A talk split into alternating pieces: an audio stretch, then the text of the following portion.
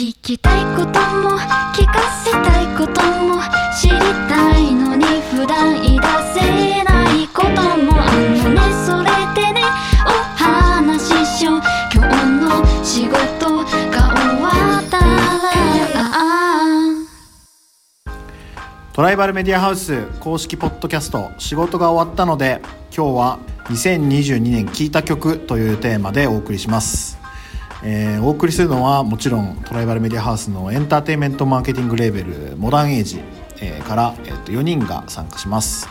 えーそれでは自己紹介を中村くんからお願いします。はーい。モダンエイジ事業部のビジネスプロデュース部に所属している中村と言います。よろしくお願いします。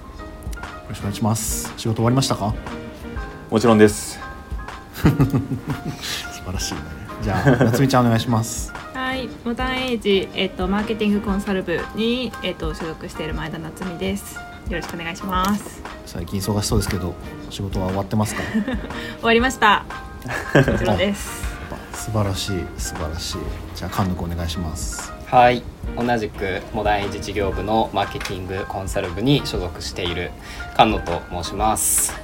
この中では一番若いです。よろしくお願いします。なんかまあ感じ悪いなしてきた。よく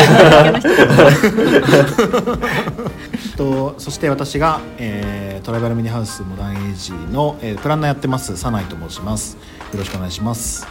実は、えー、と今日出てる、えー菅野くん中村くんそしてサナイは去年の末に2021年のに聴いた曲みたいな同じテーマで話しててで今年も、まあ、音楽好きだしせっかくだからまた同じ今年を振り返ろうぜっていう回で撮ってて、まあ、今年はあのー夏美ちゃんも一緒に出てもらってまあ今年聴いた曲をねいろいろみんなで語っていければなと思っています。何卒よろしくお願いします。お願いします。願いします。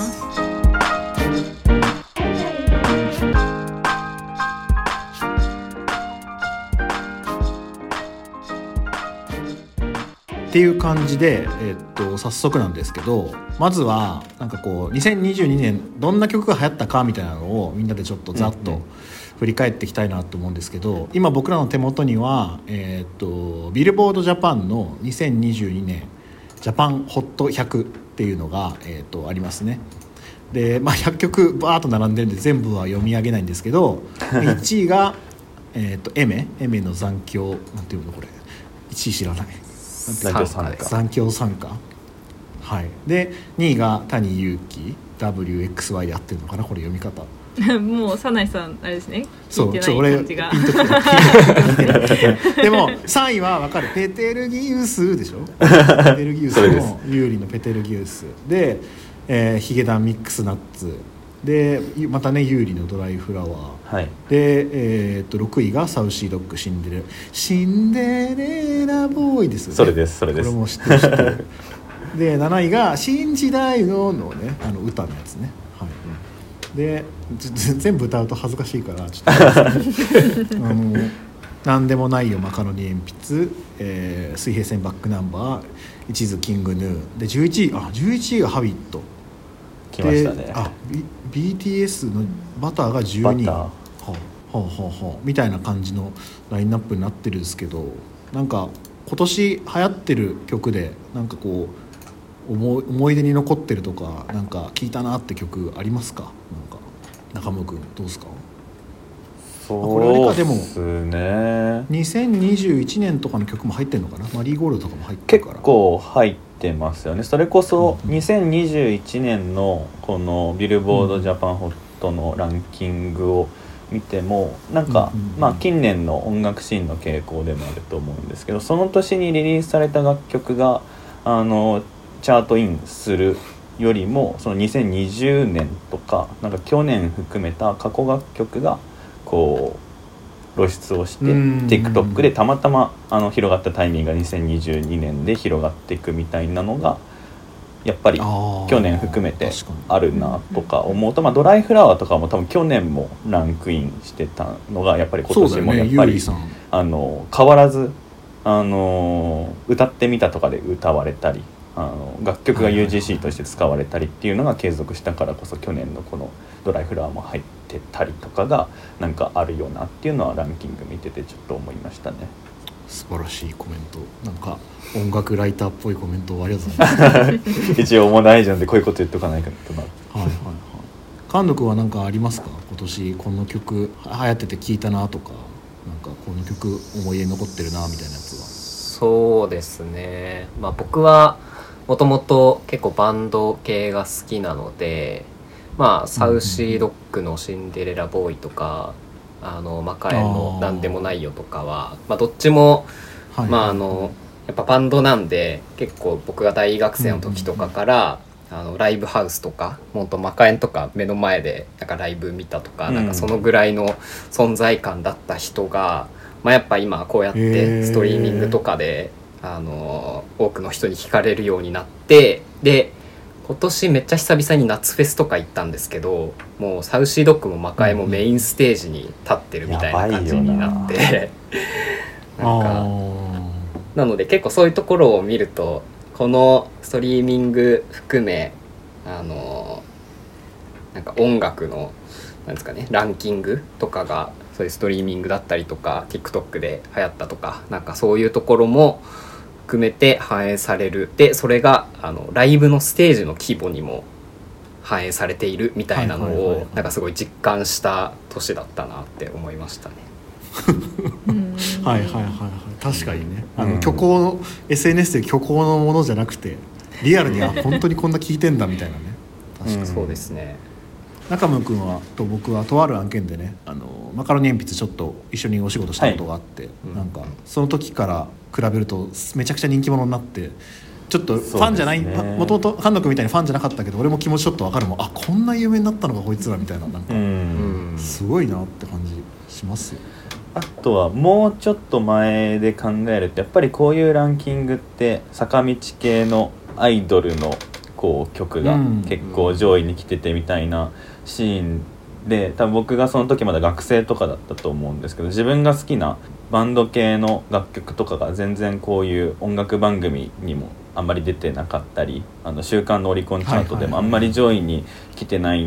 くてこうまあ脚光が浴びられてないわけではないんですけどちょっと寂しい思いをしたのを今たまたま思い出したんですけどなんかそうやってあの改めて見ると、結構シンガーソングライターとかバンドミュージックも上位に来てまあいい楽曲がちゃんとみんなに聴かれてるみたいなのはなんか嬉しいなというか何目線かわかんないんですけど それは思うところがあったなと。確かにね。バンドとかシンガーソングライターが復権してきたみたいなことをね言えんのかもしれないし。うんかもしれなんかね。ないですその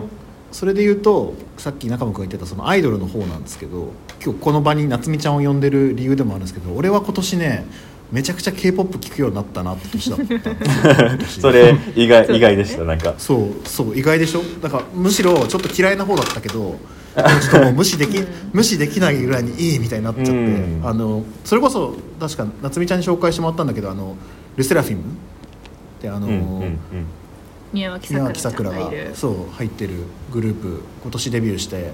ィアレスからもうめちゃくちゃなんかこうハマっちゃってフィアレスに「わちるくないわちわち」ってなんかあのめめっちゃシンプルなんですよ曲が。はいはいはいはいはいフィアレスはって言ってい一回聴いたら歌えるぐらいの感じなんですけどなんかそれがもう中毒っぽくなっちゃってあのあちなみに菅野君とか中野君フィアレス知ってるいや普通にやっぱ「紅白」も決まりましたしかさすがにあはいのでもちゃんとあんまり聞いてないなって思ったのでなんか今回のタイミングもきっかけにそのリード曲とか聞いて、確かになんかスルメ曲というか聴けば聴くほどの要素もあるなとは思いましたね。そう俺なんかさその元アイズワンのメンバーが何人かいてあんたなんかすごいグループが出るってなってでデビュー曲どんなんなんだろうと思ってポチって聞いてさ最初めっちゃ地味だなって思ったの。なんかあなんか全然キャッチーじゃないって思ったんですけど、うんなんかそそれが洋楽っぽくてしかもなんかちゃんと聞くといいスピーカーとかで聞くとベースとかブリンブリンでなんかこう、うん。あなんかクラブでもかかってても全然聴けるなみたいなのがあって。でかつちょっとあの英語詞が多くて。でしかもはい複雑な英語を使ってないから、日本人でも分かるみたいななんかなんとなく言ってること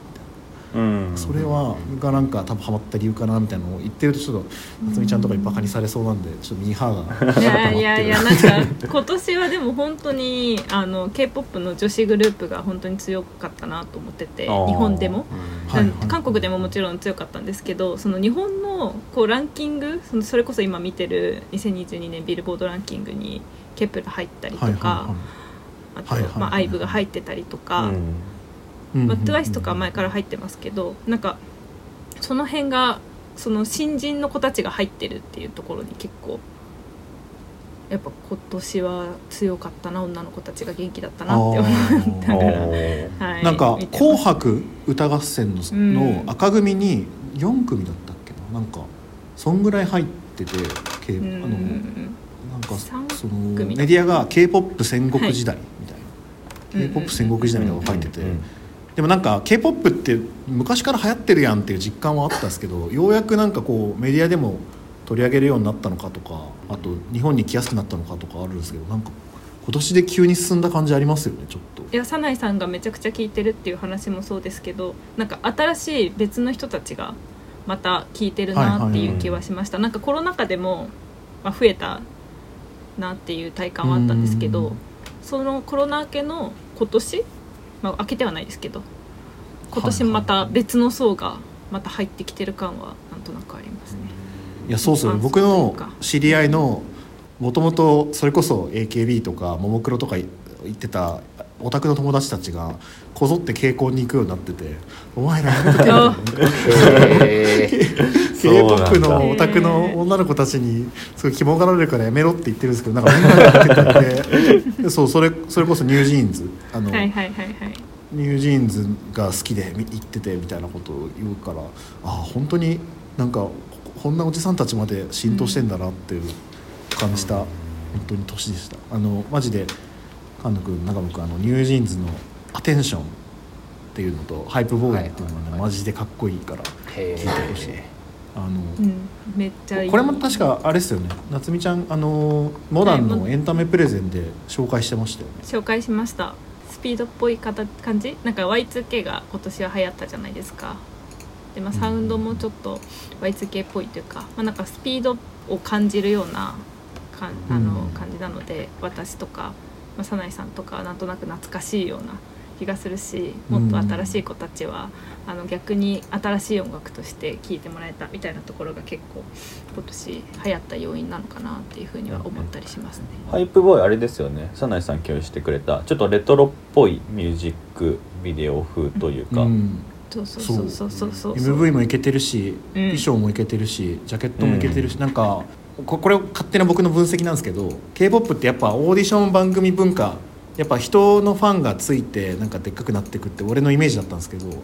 なんか NewJeans はめちゃくちゃこのコンセプトで勝っててちょっと言い方悪いんですけど例えばあの5人のうち1人いなくてももしかしたら流行ったんじゃないかとかなんかそあのーそれぐらいメンバーにクリエイティブが負けてないっていうのがなんかすごいかっこいいなっていうなんかこう。うん感じもしてあちょっとこれファンの人が聞いたら「いや何言ってんだ」とか言われそうなんで これぐらいにしとこうとしますけどやっぱでこういうもニュージーンズはあの、うん。クリエイティブディレクターがまず先に立ってそのこういうコンセプトでやりたいってなってからメンバー集めてるみたいなところもちょっとあったりするのでメンバーありきのクリエイティブというか、クリエイティブありきのメンバーに近い組み方だったりはするので早苗さんの感じは割と合ってると思います。よかった。言われると嬉しいドキドキしちゃいますねちょっと。そうドキドキ。で私もあの K-POP 100%の正しくはないのであの。これでこれ聞いててもし万が一セラフィムもニュージーンズも聞いてないって人来たらマジで損してるんでちょっと聞いた方がいいです。こんな全然 k p o p むしろ嫌いみたいな人でも聴けるぐらいのグッドミュージックなんでねなんか聞きたかったなで。もそういう意味で言うとあアイズワンのあの偉業というかはなんかあるのかなってちょっと思ってて、うん。その早苗さんがあの聞くのもそうですし早苗さんの友人が聞くみたいなところもやっぱさくらちゃんがその韓国に行って曲出して、うん。アイズワンがこうちょっと盛り上げてみたいなところは割と大きいのかなっていうのはなんとなくはい感じますね、その子たちが今年、まあ、アイブもあのアイズワン出身の子いるしルセラフィムもアイズワン出身の子がいるのではいはい。ここは結構日本で流行った要因として割と大きいかもなって思いました。なんか全然新しい新人のグループじゃなくて顔が知ってる子たちが新しくデビューするってなったらやっぱり皆さん気になると思うのでこれすごいうん。大きかったなって個人的には思ってます。夏目さん女の子の k p o p グループがそれこそ今年はかなり伸びたみたいなお話してくれてましたけど、それはそのメンバー同士がその他のアイドルのジャンルとかトライブから入ってきてファン層が広がったっていうことなのかなって今の話を聞いてると思ったんですけどそれってあの k p o p の男性グループとかだとまだそこはあの k p o p 内のちょっと界隈でのこう盛り上がりになっていてそこはあまり外には広がっては女性ほどいないみたいな区分けとかってあるんですか？そうなようなイメージがあるかな。やっぱりこのランキングを見ると入ってくるのは女性グループだし、うん。その TikTok で流行ってる曲みたいなところも割と女性グループが中心のような気がするのでなんか男性グループはもちろんファンをめちゃくちゃつけてるし、はい。あのファン規模自体は女性グループより全然大きいと思うけど一般層みたいなところの広がりで言うとまだまだ全然やっぱ女性グループは強いなっていう、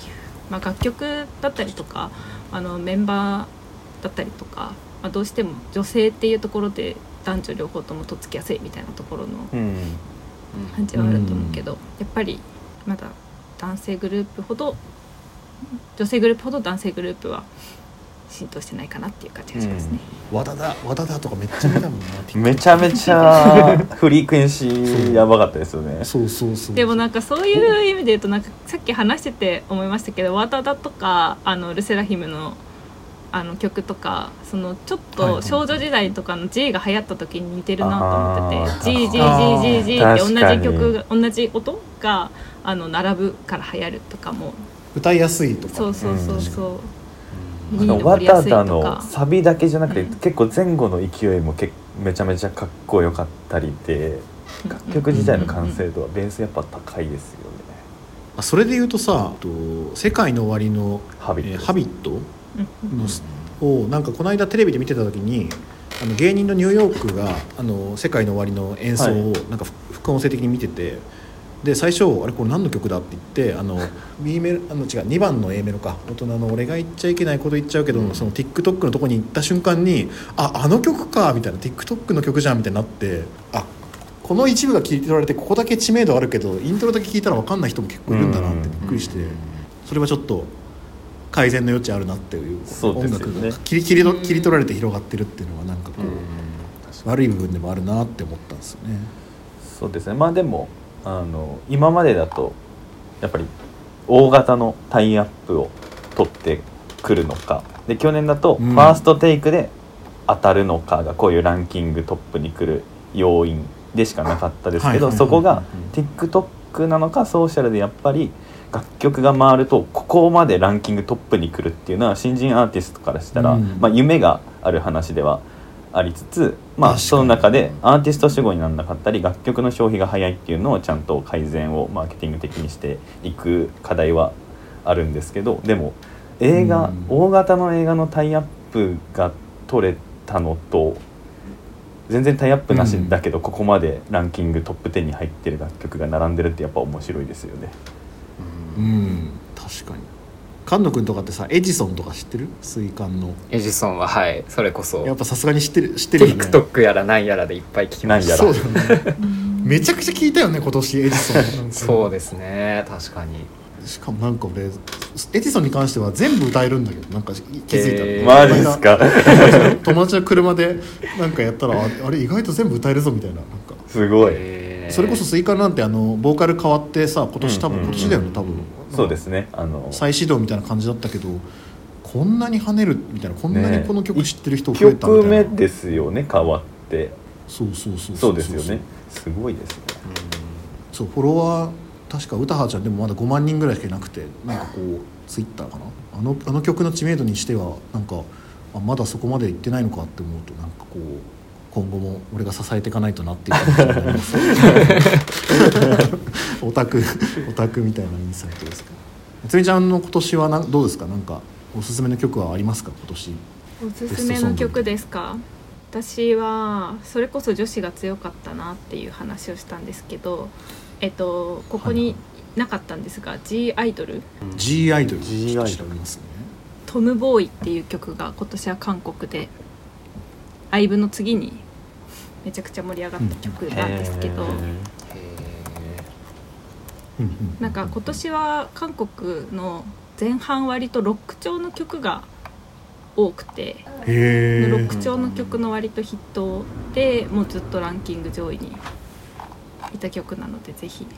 かっこいいので聴いてほしいなって、全然聞いたことなかった。知らなかったです。いませんですすいません。C アイドル私的にはあの10月ぐらいに発売された「ヌードっていう曲があのマリリン・モンローをちょっとインスパイアしたミュージックビデオでめちゃくちゃミュージカル調でかっこいいので見てほしいなとし曲もいいのでなんか聴いてほしいなって、ね。はい。うんジャケットがええここの今見てるハなんかビジュアがルマリリン・モンローっぽい？あそうですそうです。それがヌードのやつですね。そうオマージュしてる。なんかこれも結構クリエイティブ凝ってそうだな。なるほど。面白そう。めちゃくちゃおしゃれなミュージックビデオだったんではいはいはいはい。おすすめです。今年割と聴いたなっていうのが私は G アイドルですね。個人的に推したい曲も言っていいですか？あのはい。さっきあの早苗さんがあの NewJeans を推してくださったと思うんですけど、はい。ちょっと NewJeans に曲調曲調が似てるというかなんかそう Y2K っぽいえ？そうちょっと近い雰囲気のある子たちであのトリプル S A じゃなくて。トリプル S あでユニットで今4人で、えっとはいはいはい。1曲目出してるんですけど。はいはいはい。これの「ジェネレーション」っていう曲がちょっと Y2K っぽくてはい。これいつできたグループなんですか？これは今年のそれこそ9月とかに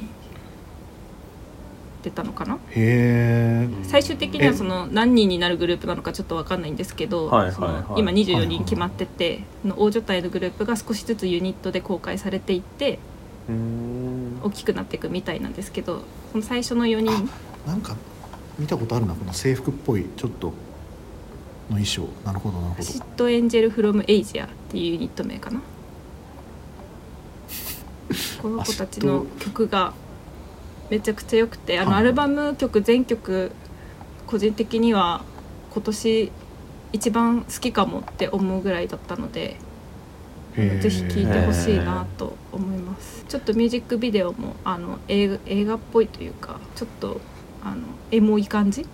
そうですよね。なんか、そのザッツ k p o p の派手で、あのきらびやかでダンスバキバキって感じの MV じゃないですよね全然。だからそれこそ NewJeans の後にこの子たちが出てるのであの NewJeans 真似したんじゃないかみたいな感じになってはい。ダウンタウンと一緒ですか？ NewJeans の後か前かみたいななんか。なるほどな、でも本当にアルバムめちゃくちゃ良くてあのはい。ぜひ全曲聴いてほしいと思います「ジェネレーション」が一応あのタイトル曲なんですけどあの2曲目に入ってるはいはいはい「ロレックス」とかめちゃくちゃ好きなんでぜひ聴いてください。来年注目だなと思ってます。いや聞いときましょう。うん。てか後でこれ全部ここにこの回で出てきた曲全部まとめてプレイリスト作りましょう。おいいですねじゃあ夏美さんはこのアルバムを今年は鬼リピしてたんですね。今年は鬼リピしてました。まあでも出たのが 今今年の後半なんでうんうん。あれですけど今年の後半は鬼リピでしたね。中村君は今年聞いたやつなんかありますか？これベスト一番聞いたとか。今年ベストちょっと一一番は難しいんですけどでもあのランキングの中で言うとやっぱ「マカエンのなんでもないよ」は結構はいリピートしましたね。ハッピーエンドへの期待はのアルバムが出た時からやあの楽曲自体はかなり聴いてたんですけど、まあ、やっぱり何にもこの曲タイアップついてなくてランキングあそう8なんだ。位そうなんですよ。この「何でもない」と9位のうんバックナンバーの水平線とあとサウシーの「シンデレラボーイ」ってタイアップなしでここまで、あのバンドの音楽で来ているので新時代とかその前後にいる「あの鬼滅」の曲とか「スパイファミリー」の「ミックスナッツ」とかに比食い込んでるのはやっぱり楽曲自体が持つこうパワーとアーティストの魅力とがやっぱりこうん。う合わさってかなりこう曲自体も良かったのがなんかここまで伸びてるって改めて客観的に見ても超いい曲だったんだなっていうのをすごいしみじみと思ってましたね。でも俺多分今年来た何でもないよの半分ぐらいは本人じゃなくてなんかいろんな人が 歌ってる何でもないよあの歌ってみたのなんか「バンバンザイ」の人たあそうちがそうそうそう歌とか。歌ってたりとかですよね。そう。だから、ま、駅の前のシンガーソングライター歌ってるとか。確かにシンデレラボーイもそれと一緒ですね。そうですよね、うん。歌いたくなるんだろうねあとなんかうん。こうちょっと歌唱力必要じゃないですかどっちも。そうですね。うんなんでもないよとかあと僕には何もなくてのあの音数少ないから声をちゃんとやんなきゃいけないとか、うん、シンデレラボーイだとサビがね結構複雑だからとかなんかそうですね。あとは TikTok でも超よく流れてた若手のバンドとかだとねぐせ。のグッドな音楽をとか。あホットでグッドな聞いたことある。あとヤンギヤングスキニーの本当はねとかはあそれわかんのないなはいはいはい。普通に曲が良くてもともとなんか Spotify のレコメンドとかであの流れてきてその2つのバンドは知っていて聞いてたんですけど気づけばなんか TikTok の中でめっちゃ回っててっていうのがうん。やっぱりそれも曲自体がいいのでサビだけが回りがちなんですけどちゃんとフルでみんなにちゃんと聴いてほしいなとか他の楽曲もすごい良いので消えてほしくないなとか消費されそうずにね。いってほしいなみたいなアーティストとかはいましたね。菅野君は今年ベストは？さっき定例で桜坂って言ってたけど。そうっすね。やっぱり桜桜坂っすか？いや桜坂はもう本当ここ最近なので。1ヶ月前の話なんで。はい。はいはいはい。えこのいやでも桜坂もね「さみだれよ」の MV めちゃくちゃいいんだよあめちゃくちゃいいですよね。めちゃくちゃいいよねあれなんか。めちゃくちゃいいです。あれ監督調べちゃったもん。なんか映像がいいんだよ。曲もいいんだけどなんか,、はいはい。なんか映画みたいな MV で。なんかちゃんと曲にマッチしてるなっていう気が個人的にはしてて。なんか乃木坂とかってあんまりなんか楽曲の歌詞とかとは関係ないなんかドラマチックなうん。MV とかなんかそういうのが多いんでなんか毎回あんまり事情を感じるよね。そうですね。制作の事情を感じる MV 多い。そうやっぱあるある秋元先生仕事あのアワークスであるあるなんですけどあれはなんか桜坂なんかでそれがあんまないんだよな、うん。そうですね。うん最近の一番最新のなんだけどダンスの曲。あのブレイクダンスとかがあるやつ。摩擦係数ですかね。あそうそうそうそう。とかも合ってるよね曲に、うん結構ダンスメインな MV になってたりとか。うん、僕のベストソングは、まあ、ちょっと僕はあんまりこのランキングに入ってるトップとかをめっちゃ聞くといやかって全然いうわ全然いいけではないのでいや小鳥でしょうね。いや 小鳥はちょっとあの迷ったんですけど、まあ、やっぱバンド系をよく聞いてて今年なんかすごはい。い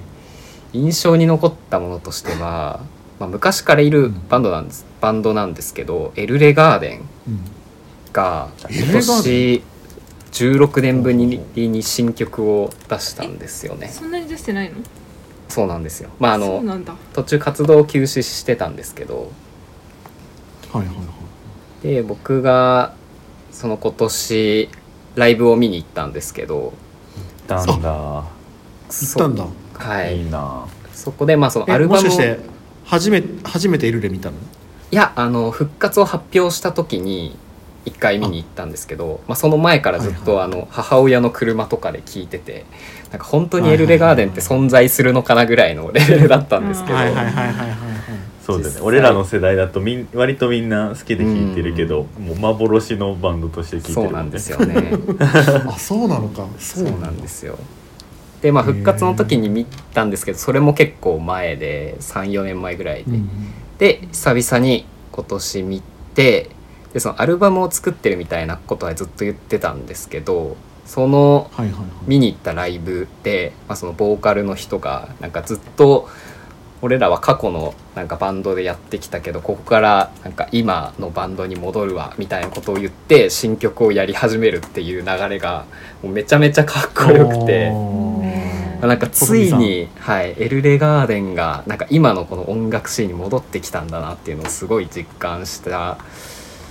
なるほどねっていう。えなんて曲「マウンテントップ」っていう曲なんですけど。マウンテントップ。すいません聞いてないです。ごめんなさい。いえいえはいはいまあ、はなんかやっぱりエルレガーデンっぽいなんか8ビートで、うんうんうん。まあ、いちょっとあ変わってないんだ。そうです当時から。ねそうですね。やっぱりエルレガーデンだなっていうずっと聞いてきた。ねあとキャッチーな英語歌詞でみたいなのも手とか買ってなかったよね。いやーそうだよね。そうすみさんの英語の歌かっこよすぎるもんな。うん。だから生きてる細見さんをあの聞くためには僕たちはハイエータスを聞くしかうん。なかったんで。そうですね。あそうハイエータスとか。モノワイズとはいはいはいかは違うバンドはやってたんですけどい、うんやっぱエルレガーデンだなっていうのはありましたね。俺高校の時にあの一番高校に一番近いライブハウスが元八幡サードステージっていう千葉のライブハウスではいはいはいはい。俺もバンドやってたんだけどそこをエルレガーデンが昔出てたみたいなのでそうですね。なんか年末のイベントとかちょろちょろなんか細見さんとか来てたの。はいはいはい。その誰したみたいになっててそうでへ俺大学が神田外語大学ってとこなんだけどあの細見さんもその大学通っててで文化祭とかで、あそうなんですか。文化祭とかで弾き語りしに来てくれたりするするのよ多う分んへー。すごい。そう。めっちゃ良い。でそうなんかちょっと縁があってまあもちろん俺もエルレ聞いててさ、うん。エルレの英語歌詞でねちょっと英語勉強しようみたいな思ったりするからこう青春の1ページって感じだけどね今現役で頑張ってるって聞いてねちょっとこの後聞いてみようって思ったわめっちゃ。ぜひ。確かに。トリビュートのアルバムも出してる？あ出してましたね。それこそあ。マカエンとか。マイヘアとかでね。マイヘアとかサウシーとか。あれってあーなんか Amazon Amazon Music Music じゃないと聞けない？あそうですね。そうだよね。だから俺まだ聞けてないんだよな。はいはいはいアマゾンミュージックの広告最近やってますよね。なんか。そうですね。そうですね。赤編がエルレの曲でその親子でなんかやり取り会話があるみたいな。Amazon プライム限定でドキュメンタリーを配信したりとか。なんかその辺はちょっとなんか大人の匂いあの事情がありそうな気がしますけど。Amazon とのうん。関係性みたいなのは。いやいやでも今の人はね音楽に金払わなすぎてるからねそれぐらいやった方がいいんじゃないですか、っていうちょっと過激なことを言ってしまう。すいません。いやエルレいいですね。確かに。エルレガーデンの曲をカバーしてるってことですか？そうですね。カバうんうんうん。ーかなんかそのまんまじゃないんですけどそのそれぞれのアーティストのまあなんか普段の楽曲性に近づけてうん。まあカバーみたいな感じでやってて。 Saucy Dog はめちゃくちゃ良かったですね。 Saucy Dog 虹おうん BiSH がジターバグやってるじゃないですか。そうですね。へえうわ風の日。懐かしい。いや風の日ですよね。めちゃくちゃ刺さってるそのそうそうそう。いやもう多分僕ら世代のもうみんなバンドやってたやつみんなスコア持ってますからね。あの。しかもカラオケの大箱に並ぶようなもう曲ですよね。いやわかるわかる。わかる。英語でもススーパーノヴァとか歌えちゃうもんね 確かにな。懐かしい。いいっすね。エモい回になりましたこのポッドキャスト。俺はね俺のねあの広告関係で夏ぐらいからかな。あの水星 tofubeats の水星と「今夜はブギーバック」のマッシュアップの曲を、サントリーのほろよいの CM でこうなんか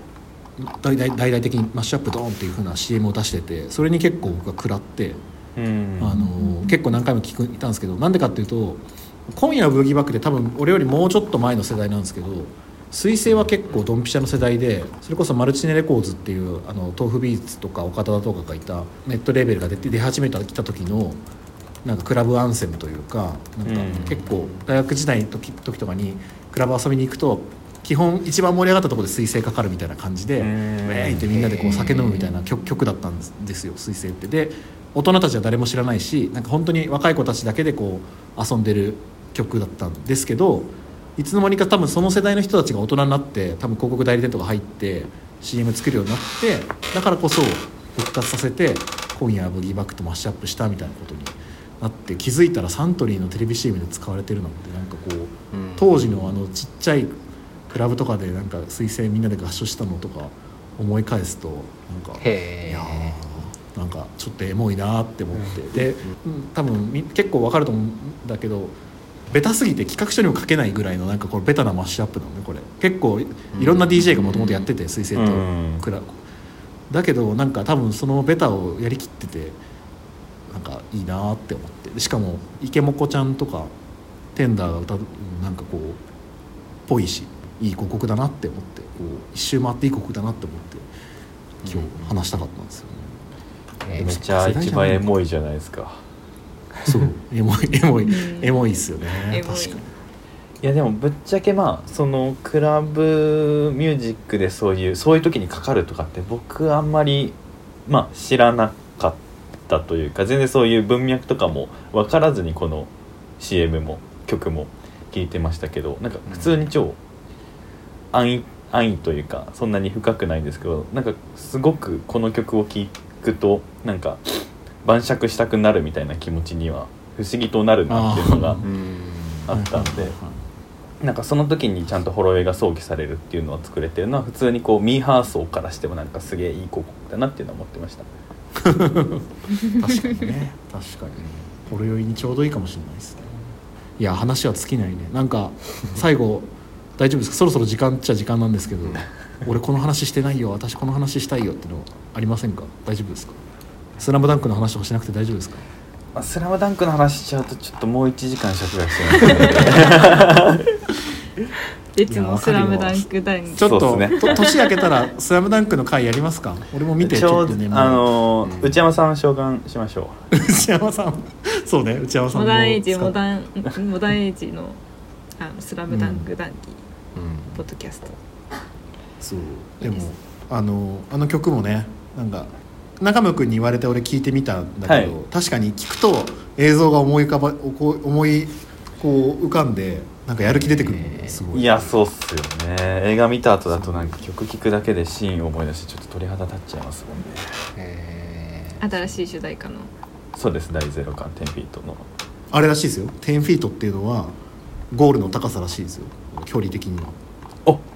そう。そう、へえそれはたバスケットゴールの高さが10フィートだったっていう話があったはず。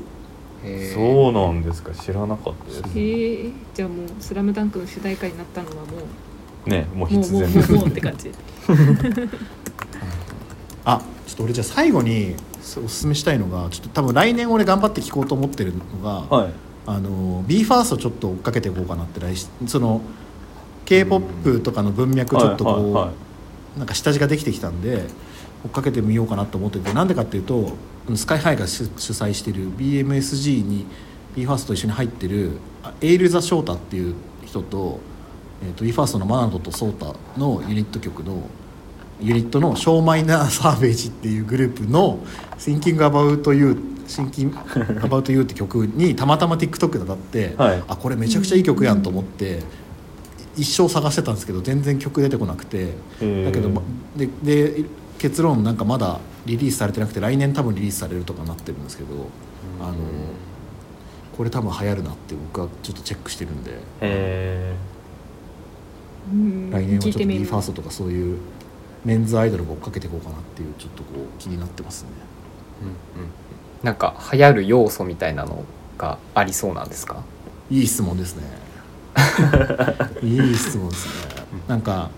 サビで「テキバウテキバウテキバウチューテキバウテキバウテキバウチュー」ってこれもなんかリフレイン系なんですよ。同じことずっと言うんですよ。であの「Thinking about you」って君を考えてるってことなんですけどなんかもうすでに TikTok とかで「ハッシュタグひらがなでテキバウチュー」ってなっててなんか Twitter とかでも、もうそのファンの人らが「テキバウチュー早くリリースして」みたいなそのうん。曲名がなんかこうちょっとこう言いやすくなってるというかなんかハッシュタグ化してるっていうのがあって、なんかこれ多分曲とか出てダンスとかついたら「テキバウチュー」の曲みたいなことで流行りそうだなってなんとなく思ってるって感じですね。はいはいはいへえなんかそういうハッシュタグでなんか曲をなんだろうハッシュタグになんかうまく絡めてそれを流行らせるみたいなのが結構アーティスト側としては重要なのかもですねまあなんか流行れば何でもハッシュタグになるしね。ーうん。ととりあえずとりとりあえずとりあえず俺はひらがなの「ティキバ宇宙」っていうのがなんか出てるのでなんかこれは流行る匂いがしてるぞっていうのと、うん。うんあと曲が出てないんだけど森三中の大島さん大島？森三中の大島さんが BE:FIRST めっちゃ好きでで歌ってみたをあげててこの「Think About Thinking About You の」へえでそれがめちゃくちゃ良くてめちゃくちゃ すげえカバーされててうわやべえこれでもう音源これで聴けばいいやと思っていいねして、あのプレイリストに入れといたんですけどなんか1時間1日経ったらもうなんか非公開になっちゃって多分公式からなんか言われたんだろう言われたんだろうなはいはいはい。あの音源まだ出してないのに。そう。マウント取れるのは「いやお前大島版のティキバーチュー見たことあんの?」っていうのを。B, B ファーストのオタクにマウント取れまもすう古参中の古参ですよその楽曲確かにに関しては。確かに。すいません。これ BE:FIRST のメンバーじゃないんですか？ユニットなんですか？なんかねえエイルザ・翔太さんっていうのは b ファーストのメンバーじゃないらしいんですよ。で残りの2人がマナトとソータが b ファーストのメンバーでなんかたまに JWAVE とかでラジオやってるっぽいんですけど、ダンスとラップやる子がいてみたいなのでなんかてかまあそんな俺もごめんなさい詳しくないんですけどこの曲だけビビッときてるんでちょっと。もともとスカイハイとかあとノベルコアとかはなんかたまに聞いてたからちょっと BMSG 追っかけてみようかなっていう気になってるって感じですね。じゃあ来年のこのタイミングでランキングに食い込んでるかを楽しみに。そうですね。うんそうですね。ちょっといやちょっといろいろ話しすぎちゃって申し訳ないんですがそろそろ終わりのお時間があの近づいてきました。なんか言い残したことないですか皆さん。大丈夫ですか？でもやっぱりみんないろんな音楽を聴くんだなって思いますね。うんそれこそ私は本当に k p o p しか聴いてないような人間なんであの皆さんの話を聞いてああ今年はそういう音楽が流行ったんだなとか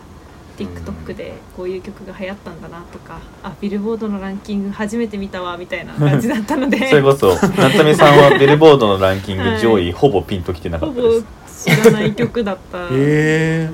であのサナイー、でもその分めちゃくゃちゃ深いじゃないですか。なんか聞いてる深度というか。そうですね、うん k p o p だったら何でも聴いてるので、うん本当にあのソロの方からグループの方まで聞いてるので。確かに。k p o p 版のこのランキングなんでも100位作ったら全て夏美さんはフムフムってなるってことですよね。いけるかな。ってだから本当にサナイさんにあの今回声かけていただかなかったら聴いてなかった曲たちばっかりなのでめちゃくちゃ面白かったです。ありがとう。いやそうですね。ぜひ 他にもあの紹介したい曲がたくさんあってね「あのエビ中のハッピーエンドとそれから」とかねフジタイトの曲とかいろいろあったんですけどまあちょっとあの いつか聴いてくださいというところと、はい。ね。私あのトリプル S を紹介できたのであの大満足です。ああ確かに。ちょっと聞かないと。あの行きます。ちゃんとこの後プレイリスト作るのであの聞いてる皆さんもぜひちょっとチェックして私にくださいという感じで。感想を送っていただいていいのでわかりました。冗談です、じゃあそんな感じで、あのー今年も、えー、とモダンエイジのメンバー仲良くエンターテインメントを、えー愛しながらお仕事していきましたという感じで、えー、と2022年もお疲れ様でした、えートライバルメディアハウス公式ポッドキャスト仕事が終わったので、えー今回は、えーモダンエイジ業部から早苗中村菅野前田がお送りしました、えー来年も何卒よろしくお願いします。皆様良いお年を良いお年を。良いお年を。